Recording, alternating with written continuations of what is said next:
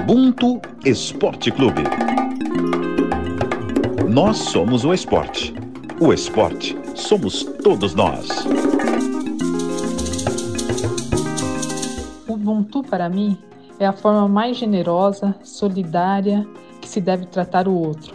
E é a forma também de qual eu gostaria de ser tratada. Fala galera, o episódio 14 do Ubuntu Esporte Clube está no ar. A definição de Ubuntu vem da voz da nossa rainha do basquete, campeã mundial, duas vezes medalhista em Olimpíadas, tetracampeã na WNBA, Janete.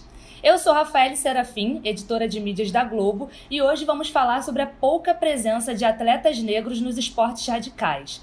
Comigo na roda, Thales Ramos, editor de texto da Globo. Fala, Taleco! Fala, Rafa, tudo bem? Assunto ótimo para a gente debater hoje uma convidada braba aí com a gente, dia de estreia, manda ver aí. É isso, mas antes da estreia tem a nossa zagueira titular, Michele Gama, da editoria de reportagem. E aí, presida, tudo bem? Fala, Capita, tudo bem? Prazer estar aqui de novo. Como o Thales levantou, uma super mega importante que a gente quase não vê sendo debatido por aí.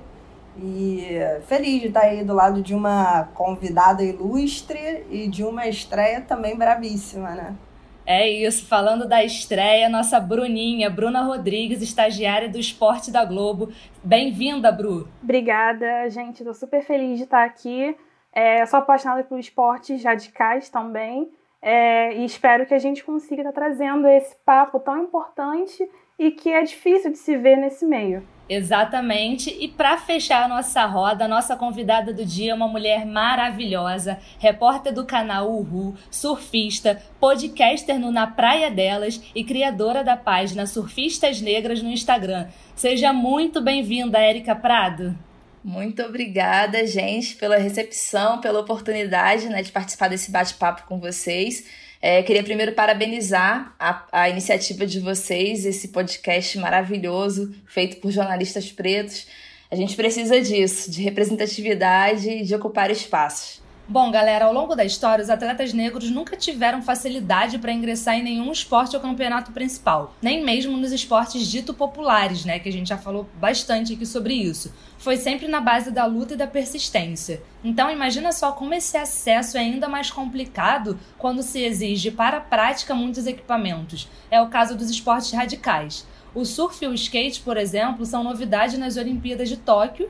São esportes riquíssimos culturalmente, mas que ainda apresentam um número muito baixo de competidores negros. Né, Érica? Você que está mais nesse convívio dos esportes radicais, você observa isso? Exatamente. Eu digo que o surf é um esporte caro, né? Ele, ele é quase que exclusivo, né? Ele não é um esporte inclusivo, porque para você surfar, né, você tem aquela coisa de morar próximo à praia, ou precisar de um carro para se locomover à praia, ou ter o dinheiro para pagar uma passagem de ônibus, o que dificulta muito a prática do surf para muitas pessoas que gostariam de experimentar e acabam que nem começam a surfar. O equipamento também é caro, né? Uma prancha de surf nova hoje em dia custa em média aí mil reais. Então, não é um, um, esporte muito acessível, né? A questão sempre que me vem à cabeça é, é isso que ela colocou da proximidade com a praia, né? A gente sabe que são lugares que são caros pela proximidade com a praia, são lugares muito valorizados e, claro, pelo contexto racial que, que a gente tem, não só no Brasil no mundo, a população preta não está presente nesses lugares, né? É, eu lembro muito, assim, da minha infância, e eu, eu cresci na Baixada Fluminense, e na minha época tinha aquela revista Fluir, que se eu não me engano, acho que agora só tem online, né, Érica? Só tem online. E era uma revista que, assim, a gente comprava, a gente, tipo, morava na Baixada Fluminense. E era cara, era muito cara a revista. Muito cara, custava tipo mais de cinco reais. Mais de cinco reais. É, cinco reais é real é da sua época, né? Eu sou da época do Cruzeiro ainda. Nossa! Sou da época do. Eu sou, eu sou 81, né? Respeito. Então, assim, a galera comprava essa revista, passava assim, de mão em mão, sabe? É, algumas pessoas pegavam, pô, competir ali pelo pôster para colar na porta do guarda-roupa. Mas assim, o surf era uma coisa, pô, distante pra caramba, nossa. A galera só ia em praia, época de férias, e tipo assim, olhe lá. E a galera da, da, da, revista, né, o miolo da revista ali, a galera o quê? Majoritariamente branca. Você deu os meus exemplos, porque eu sou apaixonada por esportes desde sempre E quando eu era adolescente, assim, ali perto dos meus 13 anos, é, a minha madrinha morava numa região próxima à praia, no Recreio, no Rio de Janeiro, e eu sempre morei, eu cresci, nasci e cresci no subúrbio. Então, eu passava férias, um tempo das férias na casa dela. E aí eu ia à praia, minha avó me levava à praia e tal, e eu ficava olhando aula de surf, só que era muito caro, era tipo uma hora de aula, 50 reais. E eu tenho 29 anos, isso, né, quando eu tinha 13.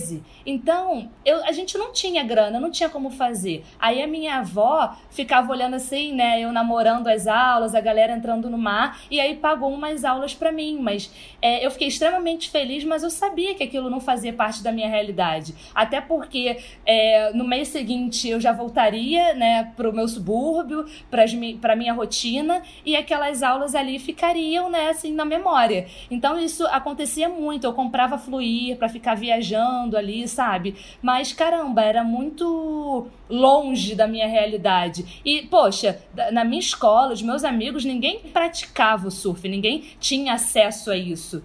Era o skate que era da rapaziada, né? Porque aí um tinha skate e dez andavam no skate desse amigo. Só queria falar que acho que isso tudo tem uma questão histórica, né?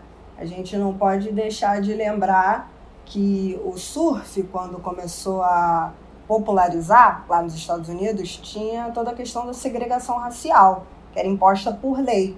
Érica me corrija se eu estiver errada, mas é a questão de que os negros não tinham acesso às melhores praias, às melhores ondas. Então, tudo isso, quando você pega, você traz para a nossa realidade agora, de tipo, ah, eu tenho que pegar o 457 para chegar na praia, duas horas para chegar, não sei o quê. Quem mora não sei aonde, demora quanto tempo para chegar, não tem aula e tal. Isso, isso no Rio de Janeiro, de forma... né? É isso, exatamente. Que é uma cidade litorânea, é. Imagina quem mora isso, no Mato Grosso, até no Nordeste mesmo, que tem a maior extensão de litoral do Brasil, também tem vários lugares que muita gente não tem acesso às praias. Então, se você para para pensar isso, é, esse conceito histórico ainda é refletido agora.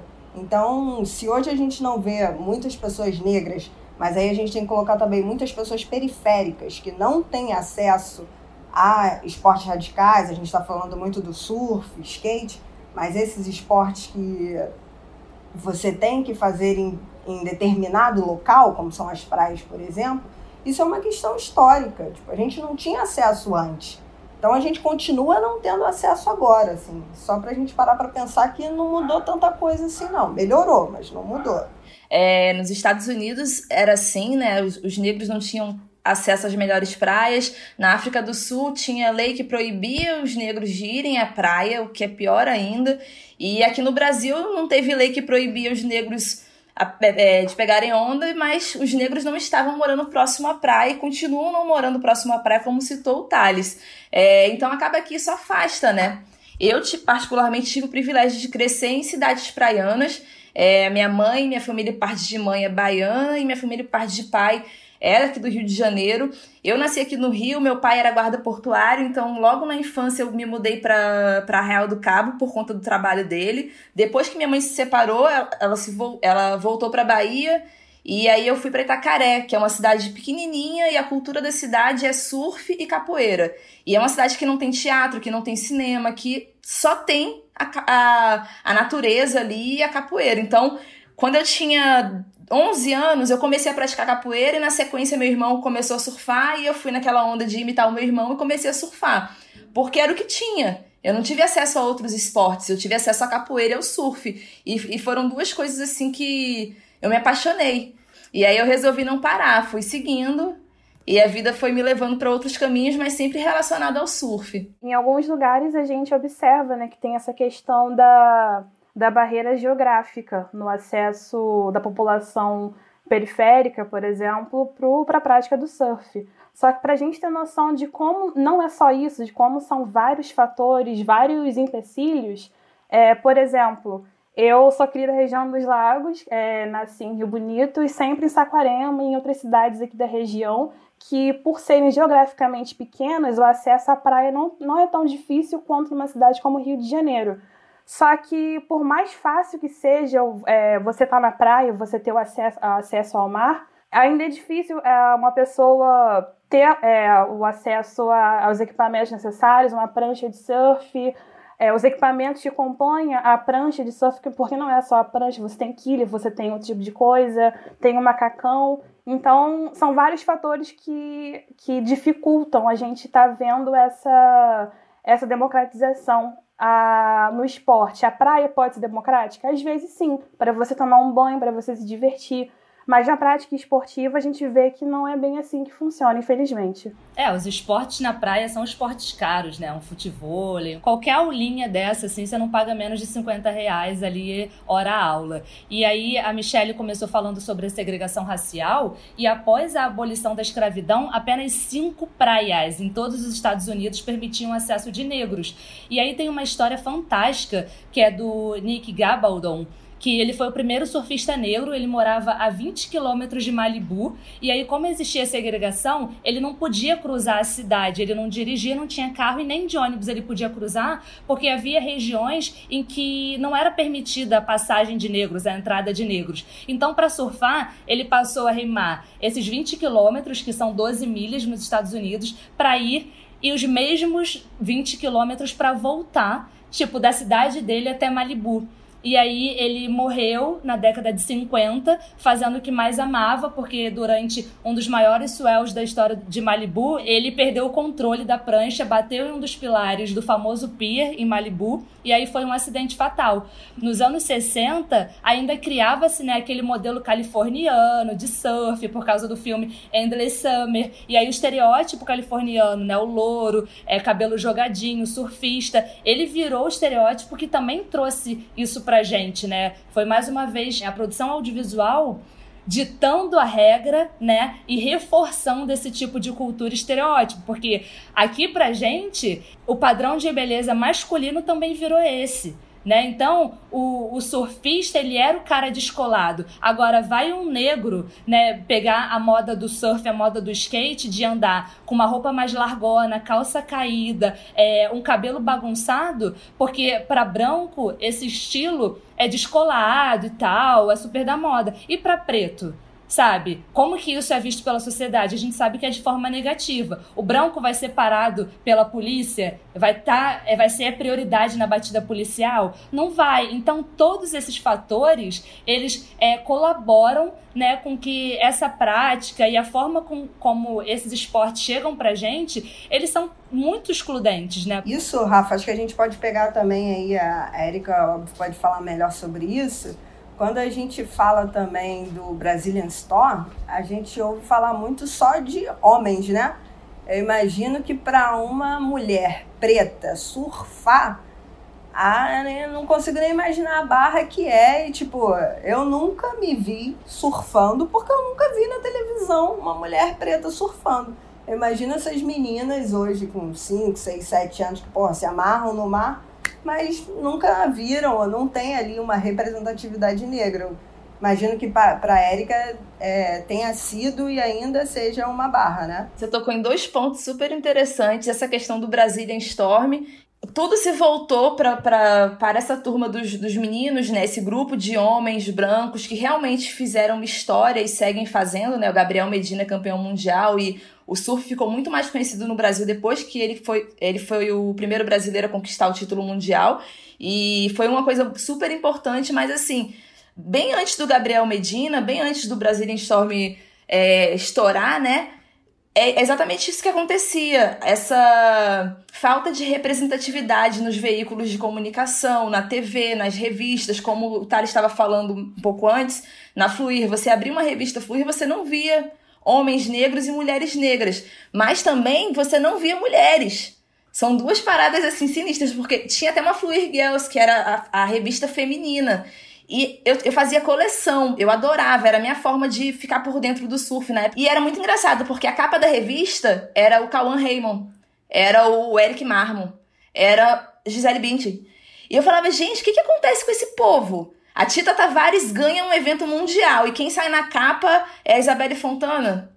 Pô, são pessoas incríveis, profissionais incríveis, cada um na sua área, mas uma revista feminina de surf dá o destaque para um modelo homem, branco, enquanto uma nordestina estava ganhando uma etapa do circuito mundial, é uma parada muito agressiva. E isso é, afasta as pessoas, as mulheres negras principalmente do surf, porque elas não se veem representadas. Então, é muito frequente essa falta de representatividade, assim, até os dias de hoje. Se você liga nos, nos canais de TV especializados em esportes de ação, você não vai ver mulheres negras em evidência nos programas de surf, nos programas de aventura.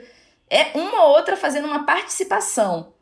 Em evidência, protagonizando o programa, eu não conheço nenhuma.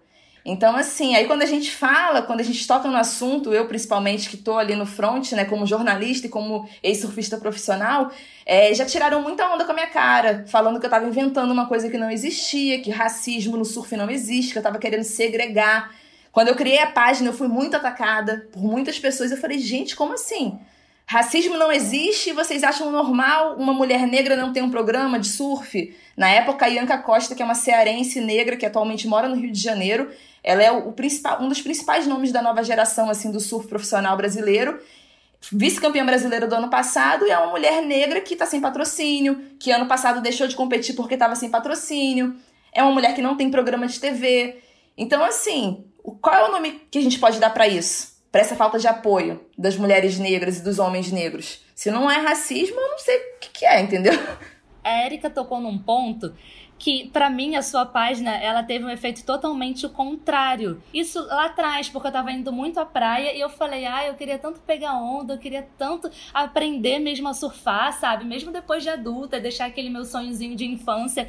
E aí eu falei, cara, não vejo surfista preta, passa surfista por mim toda hora. E eu escrevi no Instagram, surfistas pretas e aí apareceu a sua página, era a primeira, Surfistas Negras. Aí eu comecei a viajar nas fotos. Aí nisso eu comecei a procurar escolinha. Só que aí a gente volta no assunto, no primeiro assunto, que é a questão da grana, porque eu já fazia futebol, então assim, não dá pra gente fazer várias coisas, né? Não dá pra fazer vários esportes pagos. Então a sua página, ela me incentivou muito mais, assim, a querer é, continuar nisso, porque você imagina a gente de cabelo crespo, né? saindo do mar, sendo que a gente sempre viu aquela representação do cabelo liso saindo e sacudindo, né? E aí eu ficava pensando muito nisso, gente, por quê, né? Cadê essas mulheres? E aí elas estão na sua página, tá bom? Então, muito obrigada pela página. Oh, esse foi o objetivo da página, mostrar essas mulheres. E eu digo que eu tava presa numa bolha da competição, porque eu competi durante 10 anos e depois migrei para o jornalismo esportivo, cobrindo eventos de surf e esportes radicais. E aí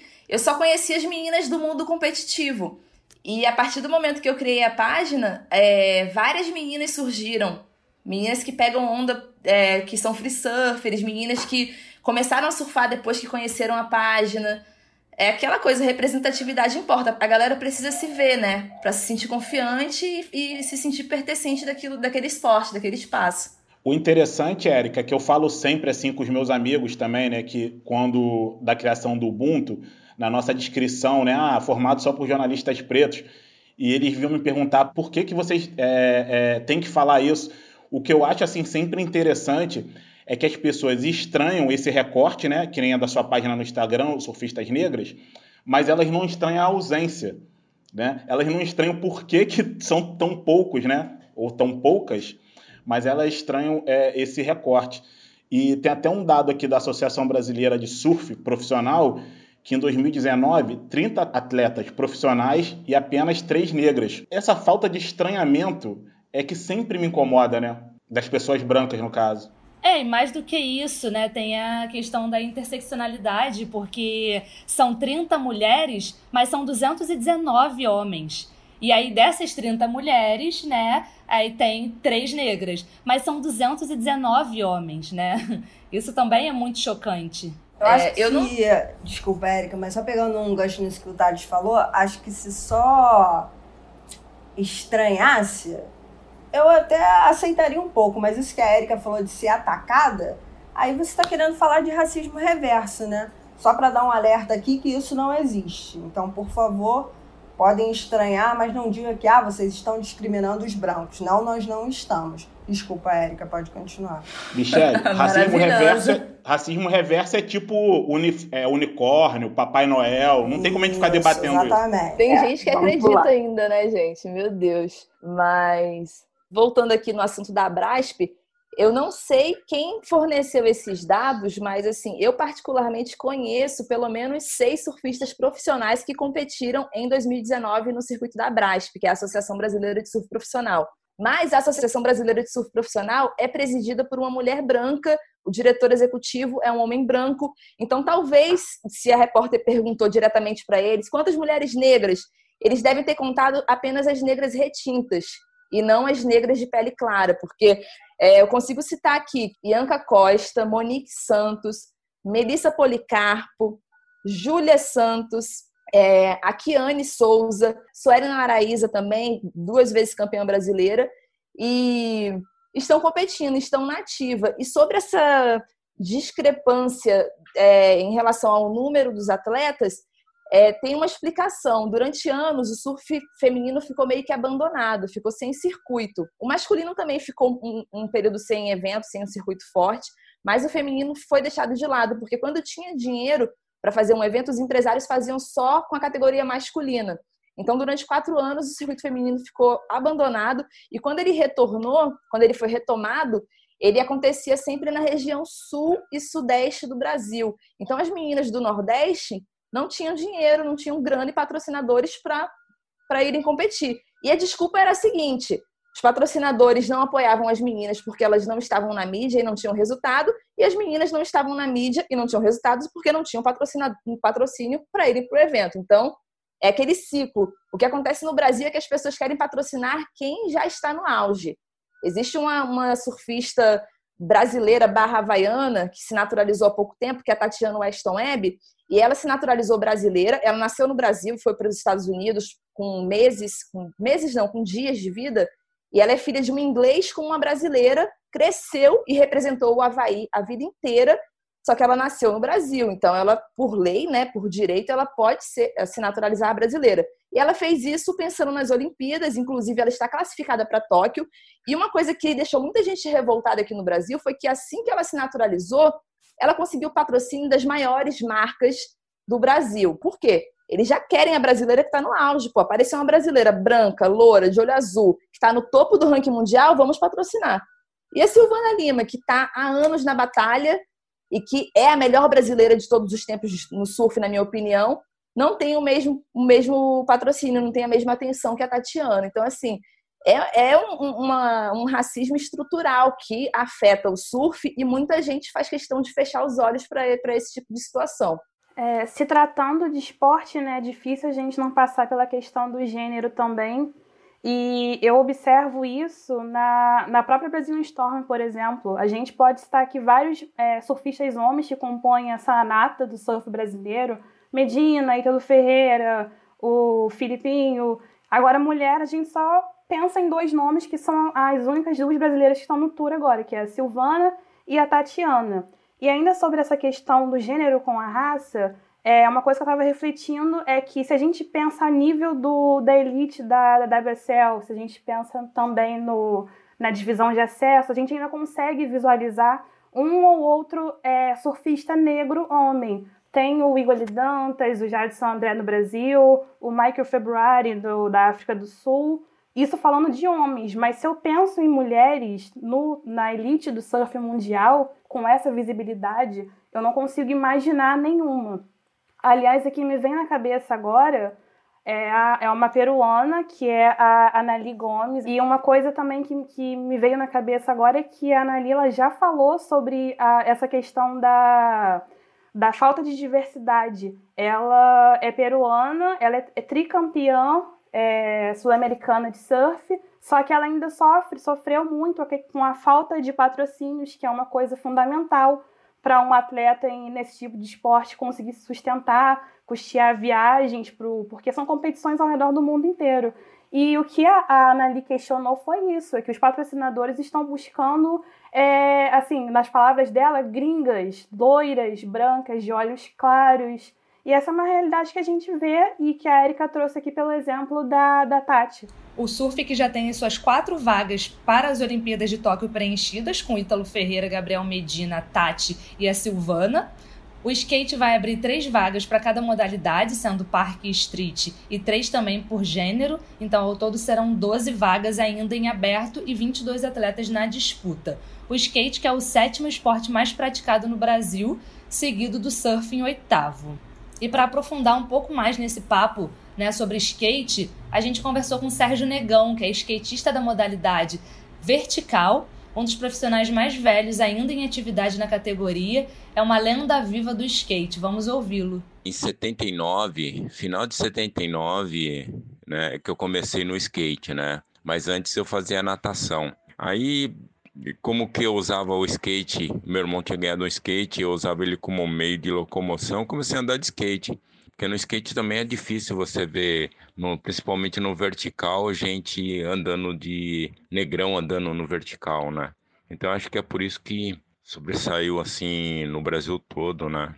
E no mundo, né? Porque eu também inventei algumas manobras, né? Então é difícil ter negrão fazendo, praticando vertical. É mais street mesmo, ou freestyle. É, antigamente o skate era mais elitizado, né? Por causa que era muito caro, vinha todas as coisas importadas, né? Hoje fica mais fácil, tem algum, tem vários produtos nacionais aí que dá. E pistas também, né? O Brasil agora é cheio de pista. Essa fala do Sérgio, que ele fala que era difícil ali no em 79, né, que ele diz que começou a praticar é, skate e era difícil ver preto praticando. É, 79 ali, a gente já tem uma cena de skate muito bem consolidada é, no cenário americano, né? O que começou ali no início dos anos 70, no lado oeste de Los Angeles, nas praias ali de Santa Mônica, Venice Beach, e o fato histórico que a Michelle citou aqui, dos pretos né, nas praias americanas, é, a gente percebe que aquelas regiões ali também eram regiões praianas e com poucos pretos, claro, né, pelo contexto racial hostil lá do início do século e Venice Beach e Santa Mônica eram lugares muito, muito prósperos no início do século, que eles foram ali construídos, e aí tem uma semelhança, inclusive, com o Rio de Janeiro, porque eles foram construídos pensado numa arquitetura europeia, no caso ali, é, é Venice Beach, até veneziana, né? Daí o nome, mas que depois ele, ela, ele ficou muito decadente e passou a ser chamado de Dogtown. Quando esses jovens começam a praticar skate, que é nesse início ali dos anos 70, e a molecada começa a andar de skate e reproduzindo aquelas manobras ali que a galera praticava no surf e pouquíssimas pessoas pretas, quase ninguém praticando. Tem uma frase que eu gosto que, que fala muito bem, exemplifica muito bem que era o, o lugar daquela época, que é do Stacy Peralta, que é um dos caras assim é, mais famosos do, dessa cena do skate, que ele diz que ali era um lugar de praia, mas que não era o um lugar onde as pessoas iam passar férias, né? Então ali já era um lugar marginalizado, mas majoritariamente feito, é, constituído, né, por pessoas brancas. E quando tem ali, é, mais nos meados dos anos 70, uma grande seca ali naquela, naquela área de Los Angeles, a galera começa a economizar água, as piscinas vazias, a molecada começa a invadir as casas e é, andar dentro das piscinas vazias. Então a gente tem essa, essa, esse tipo de manobra que a gente conhece hoje, é, essa, essa ousadia e tal, começou ali naquela época. Quando eles começam a ser patrocinados por uma loja economicamente forte ali na, no surf de, de Venice Beach, eles montam uma equipe de 12 pessoas que eles chamam de Z-Boys, que começam a participar dos campeonatos. Os campeonatos de skate ainda eram muito assim infantis, com umas manobras muito caretas, até circenses até. E essa galera de Dog, Dogtown, quando ela chega no circuito, eles chamam muita atenção pelas manobras ousadas que eles fazem. E assim, importante a gente dizer que desses 12 integrantes dessa equipe Z-Boys, que foi a equipe que mudou o skate, tinham é, 12 pessoas, né? Uma mulher só de origem asiática, que era Peg Oki, um outro cara de origem asiática, que era o Shogo Kubo, e o resto, todos eles brancos, né? O efeito da, da, da fluir na, na minha cabeça, na, minha, na molecada da Baixada, aconteceu a mesma coisa ali nos Estados Unidos, que uma, uma revista chamada Skateboarder descobre essa galera de Dogtown e começa a divulgar eles, a fazer muita matéria, fotografar, e realmente vir ali é, o estilo deles ali de Dogtown, ele começa a ir pro para fora dos Estados Unidos. Então eles começam a chegar em muitos lugares. Em 78, a Skateboarder chega a ser a revista mais vendida. Então ali cria-se ali uma versão é, que eu posso dizer assim, parafinada ali do, do, do, do sonho americano, né? E para a gente ter uma ideia de como essa economia girou em torno do skate, até hoje ali de, dos 12 né, integrantes dessa equipe que revolucionou o skate, quatro hoje vivem disso até hoje, que é o Tony Alva, o Stacy Peralta, o Nathan Pratt e o Jim Muir. Ou, ou seja, é, um, um terço, né? Eu sou de humanas aqui, né? Mas um terço ali da equipe ainda vive daquela da, da, da, da, cena do skate, né? Do que eles conquistaram lá atrás nos anos 70. Um, um, um, ambiente majoritariamente de pessoas brancas. Em cima disso do que o Thales falou e que a gente já tinha comentado lá atrás, que eu acho importante ressaltar também é que a gente falou que das praias tem essa questão da exclusão social, as pistas de skate a gente ouviu o Sérgio Negão falando que hoje a gente tem muitas pistas de skate e tal, mas a gente tem muitas pistas precárias também. É, você pode ver que os grandes eventos que são televisionados, ou é na Barra, falando aqui do Rio de Janeiro, tá? Ou é na Barra, ou a gente, o Parque Madureira, porque foi revitalizado. Eu não vejo a galera botando a cara em Caxias, indo para São Gonçalo, indo para Nova Iguaçu, falando assim de regiões mais periféricas né, do, do Rio de Janeiro. Em cima disso, é, a gente sabe esse ano tem eleições municipais, a gente para para pensar que se esporte é cidadania, a gente também tem que pensar, pô, você não vai ter um Medina, você não vai conseguir meter um, um ídolo, assim, um astro do surf, do skate, se você não investir nisso também. E eu falei em eleições porque, querendo ou não, o esporte é muito ligado a isso. Se você não tem governantes que banquem projetos sociais, que coloquem a mão lá em revitalizar quadras, pistas de skate, tudo que for ligado ao esporte, dificilmente a gente vai ver gente nossa, que eu digo gente preta e periférica, surgindo por aí, porque foi o que a, que a Erika falou. A galera não tá afim de bancar, de botar patrocínio ali em cima do cara que ninguém sabe quem é, quem não é o primeiro do ranking. Então acho que tudo é muito interligado, essa questão de da exclusão social também está ligada à política, como a gente sempre fala, e está ligada ao recorte social e, e racial também, né? Eu sempre acompanho os campeonatos de skate quando acontecem aqui na Barra, que é parte da etapa né, do circuito. E aí a gente acaba reparando, às vezes, a evolução de algum atleta. É, no shape do skate, você vê os patrocínios, normalmente, quando levanta, às vezes só tem um patrocínio, dois patrocínios, e aí as pessoas já querem é, que a Letícia Buffoni não tem nem mais espaço né, no skate de tanto patrocínio, por exemplo. Mas e a Vitória? Né? E a Fadinha. A Fadinha agora também tá, tá mais no circuito, né? A Pamela também, então elas acabam tendo mais visibilidade. Mas são skatistas também incríveis que demoraram um tempo para ter grandes patrocínios, né? Um patrocínio de grandes marcas de produto esportivo. Então, eu às vezes fico reparando nisso e olha que eu só consigo acompanhar uma etapa do circuito que é essa da barra. Quantos atletas a gente não deixa no caminho, pelo caminho, por conta disso? Atletas grandiosos, mas que para você viver do skate, treinar e ser é, um atleta muito bem ranqueado, caramba, você precisa viver disso. E quantas pessoas podem viver do skate? Só quem é patrocinado. E essas pessoas não são vistas. As pessoas pretas e periféricas, elas só são vistas quando estão no topo. Essa observação da Rafa é, tem muito a ver com o que acontece no surf, né? As pessoas, para evoluírem nos esportes, elas precisam viajar, elas precisam participar dos eventos. No caso do surf, precisam conhecer ondas diferentes. E eu acredito que no caso do skate, precisam conhecer pistas diferentes e é, ter experiências em locais diferentes, né, em cidades diferentes conhecer culturas diferentes. Isso não acontece quando a pessoa não tem o patrocínio. No caso da Fadinha e das outras meninas que você citou, da Pamela Rosa, da Letícia Buffoni, que já está em ascensão há muito tempo, elas chegaram, assim, a Fadinha principalmente chegou metendo o pé na porta. Ela ficou conhecida, ela viralizou porque um grande skatista, né, o Bob Burnquist, compartilhou um vídeo dela e todo mundo conheceu. Caramba, essa, essa garota, acho que ela tinha 5 anos dando essa manobra tal. Todo mundo ficou de olho. Quando ela começou a competir, ela começou a ganhar, começou a ter bons resultados competindo com mulheres adultas e experientes. Então, assim, se eu não me engano, em 2019, no ano passado, né, ela faturou uma etapa, ou ficou em segundo lugar numa etapa, com mulheres profissionais que tinham idade para, tipo assim, para ser mãe dela.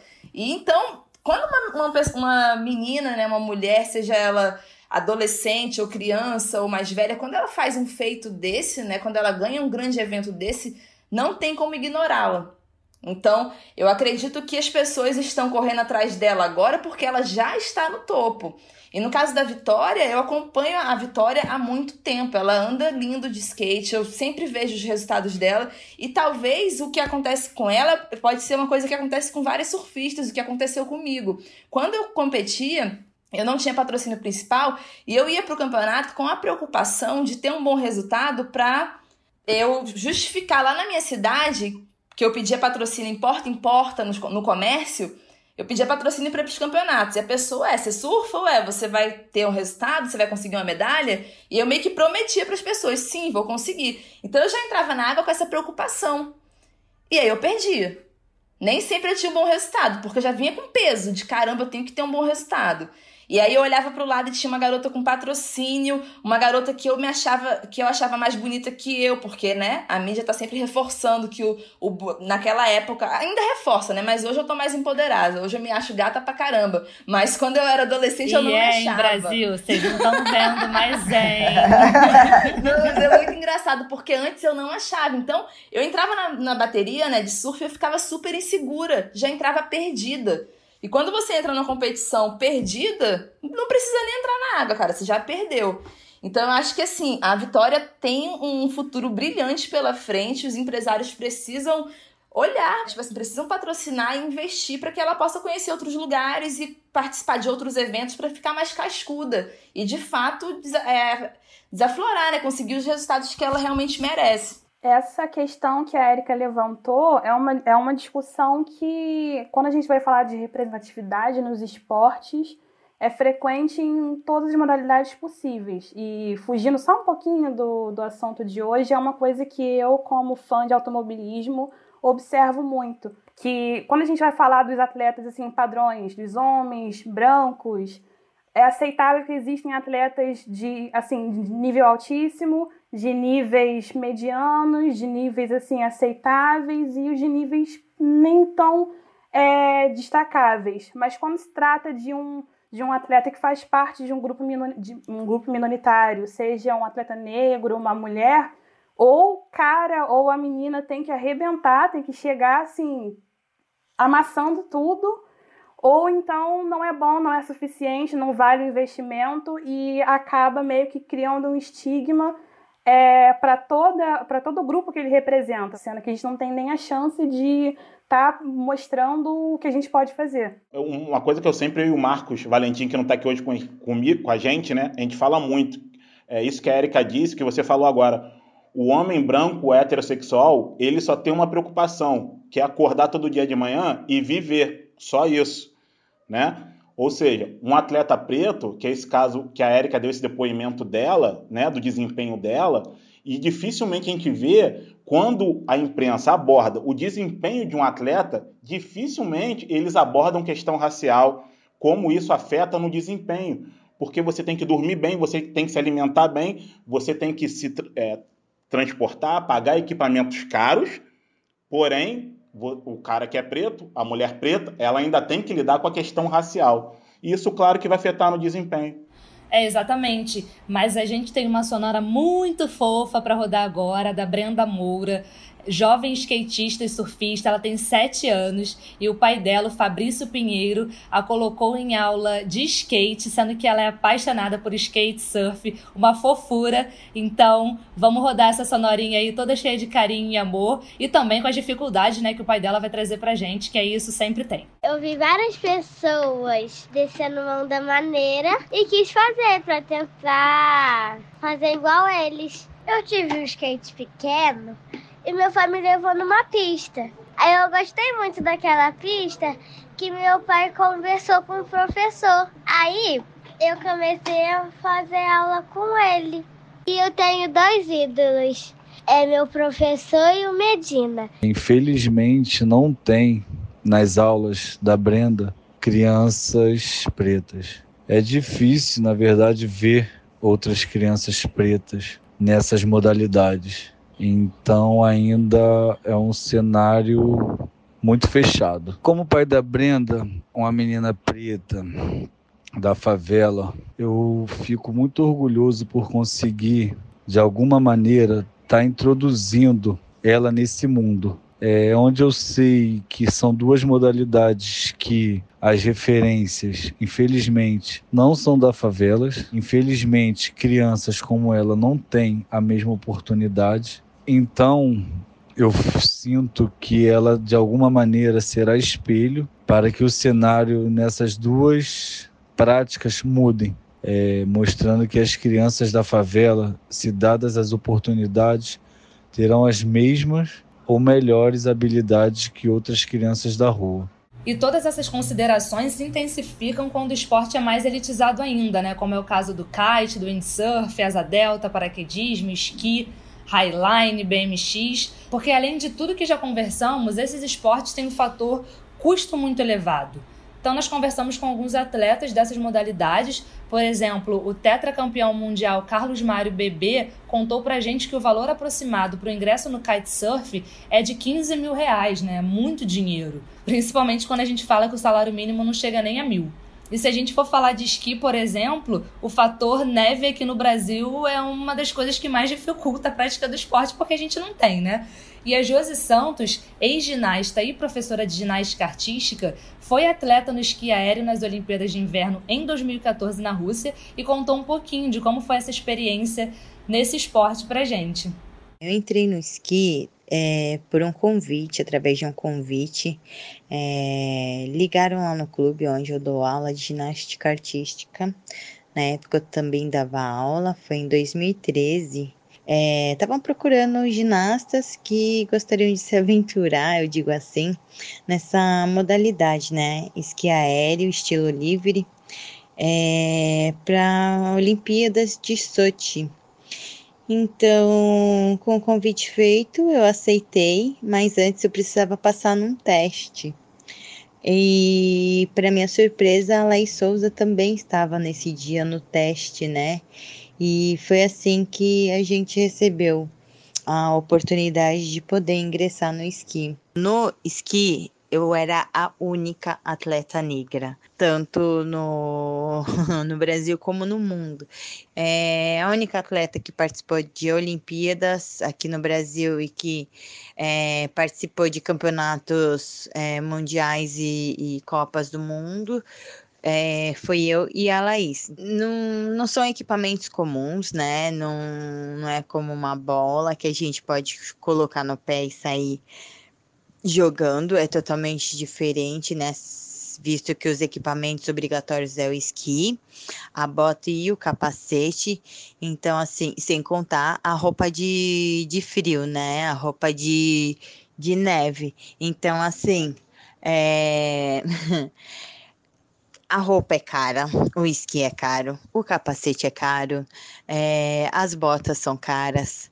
É um esporte que é, o custo é alto. A gente até tinha em São Roque uma estrutura para fazer o esqui, só que hoje em dia não, não, não, não encontro mais essa estrutura, né? Essa estrutura parece que ficou meio abandonada. Tem um projeto social que abrange atletas de baixa, pessoas de baixa renda, é, que se chama Esqui na Rua, do atleta, ex-triatleta Leandro Ribella. É, eles treinam ali na USP, né, aqui em São Paulo, e é um projeto muito legal. E já saiu dali atleta que foi para a Olimpíada. A Josi, ela cita o Vitor Santos, né, que ele é um atleta de esqui, e ele começou no asfalto paulistano, pelo, por esse projeto Esqui na Rua. E foi o Vitor que, justamente em 2018, representou a delegação brasileira das Olimpíadas de Inverno que foram realizadas na Coreia do Sul. Não tem um projeto social esqui na rua? Pô, um moleque desse aqui no Brasil, em São Paulo, no Rio, qualquer lugar que for, não vai saber o que é esquiar. Porque a gente não vai todas as férias, a gente não foi todas as férias escolares esquiar em Bariloche, não sei aonde, a gente não tem essa vivência nem vai ter. Então, assim, o pessoal pergunta, ah, mas eu já tinha ouvido falar desse projeto Esqui na Rua, e a galera pergunta, ah, mas é diferente você esquiar no asfalto e esquiar na neve. Óbvio que é diferente, mas pelo menos o cara tá tendo ali uma tá tendo uma forma de ver como que é e os caras estão indo para a Olimpíada. Talvez essa é a única chance que um atleta desse tenha de ir para a Olimpíada. Acontece muito, por exemplo, a gente já sabe que falam que os atletas negros né, têm uma disposição maior para esportes de força, de velocidade. Então, nesses esportes de, de neve, de inverno, acontece muito de trazerem atletas, como foi o caso da Josi, que é da ginástica, tem a explosão, de atletas também do atletismo, para tentar, o, o, Brasil tentar formar atletas que sirvam para esportes de inverno, porque isso não é cultural, óbvio que não é. A gente não tem neve aqui, nunca vai ter, pode até ter, do jeito que estão queimando as coisas aí, talvez aconteça de um fator né, natural, mas enfim, não vem ao caso agora. Mas o que eu acho que é isso, assim, esses projetos sociais que a gente bate na tecla é porque senão não tem vivência, assim, foi o que a Josi falou, não é um esqui, não é como você colocar uma bola e chutar arrumar uma cesta, fazer que nem no basquete, não é fácil, assim, então se você não cultivar isso, você não vai ter novos atletas, você não vai ter outros Medinas, você não vai ter outras Joses, você não vai ter é, outra formação de atletas de, de diversos esportes. Senão a gente vai continuar só no futebol, só no vôlei, a gente não vai ter essa diversidade que tem no país, né? Érica, quer acrescentar alguma coisa? Só palmas mesmo.